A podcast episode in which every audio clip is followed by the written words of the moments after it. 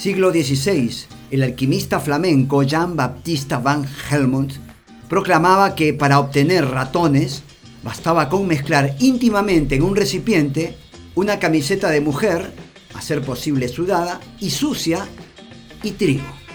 De este modo, al cabo de un tiempo, surgía por generación espontánea una cría de roedor.